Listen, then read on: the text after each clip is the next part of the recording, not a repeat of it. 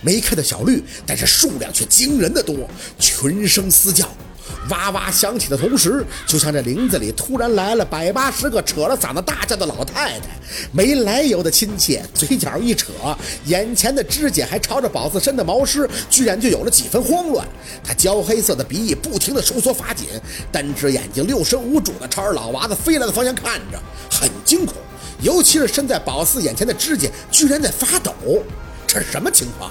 宝四疑惑的是毛师的反应。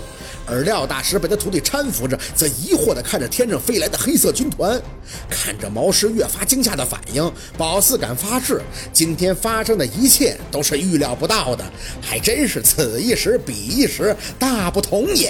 啊啊的，老娃子飞进的速度很快，嘴里像是互相喊着口号般的飞到宝四倚靠的树顶。不夸张的讲，头顶的天光被他们一遮，还真以为是天黑了。翅膀扑散的簌簌声开始不停的入耳，这些老娃子飞进后就开始很有默契的在宝四头顶旋绕而飞，呈包围状。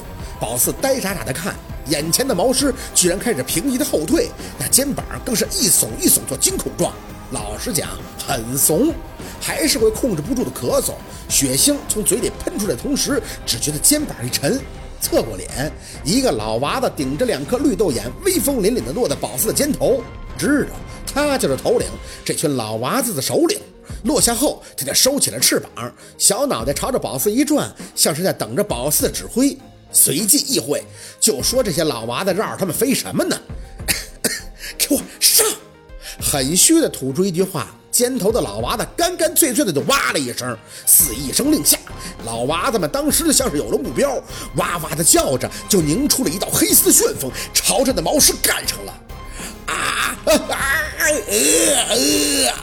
啊！毛狮发出的惊慌叫声还很有节奏。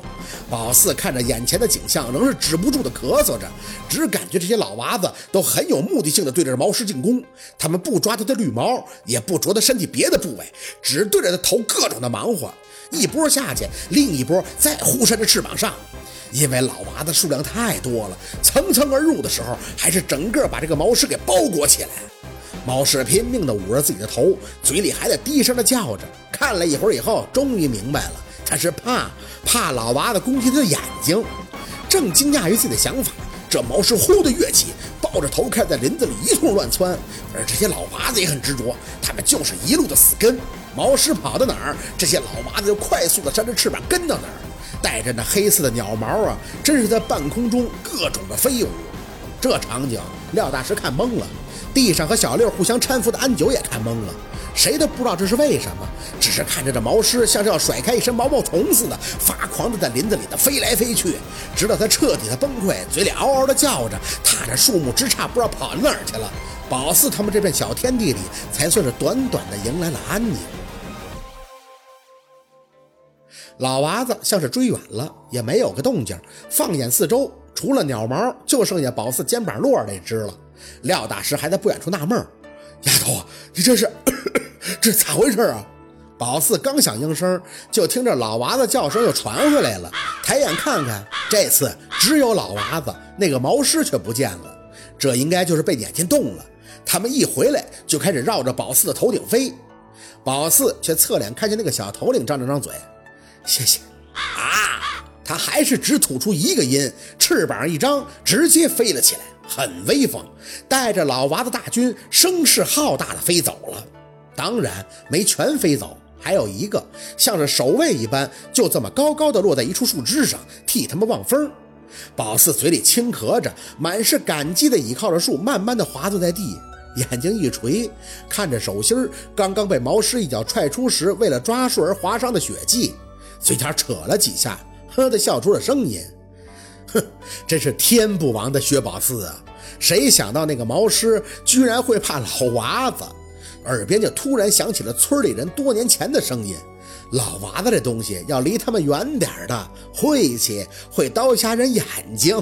”那毛狮最想护住的不就是眼睛吗？这就是卤水点豆腐，一物降一物。安九，你们没事吧？回神咳嗽着，朝着安九喊了一声。他的胎记都白了几分，看着宝四却虚着的牵着嘴角，没事儿。小六呢？眼前的画面真的很像是一个残局的战场。宝四其实一点都不敢去想，要是手心没被划破，要是些老娃子没来，要是他没这技能，他们几个人会怎么样？四姐，我也没事儿。小六的鼻血还在流着，被安九撑着胳膊坐在地上。就是刚才被那东西打的一下，有些没缓过来。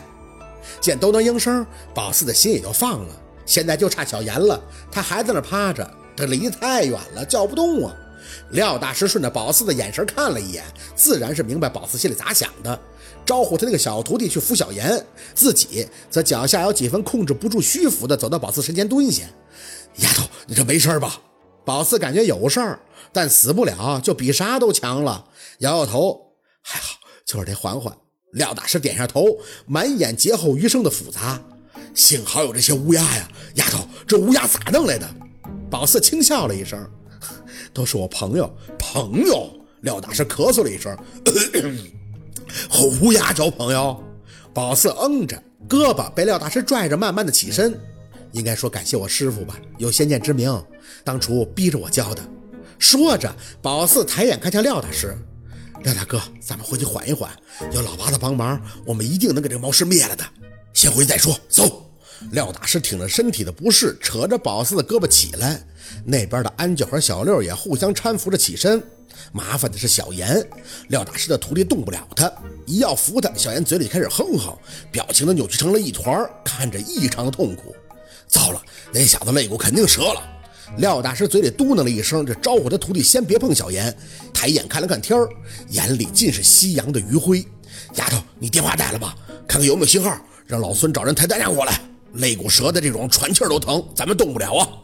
宝四点头应着，嘴里还是控制不住的轻咳，脚步虚晃的找小六带来的包，正翻着呢，就听到远远的人声传来：“老廖啊，老廖！”心里一喜，直接看向了廖大师。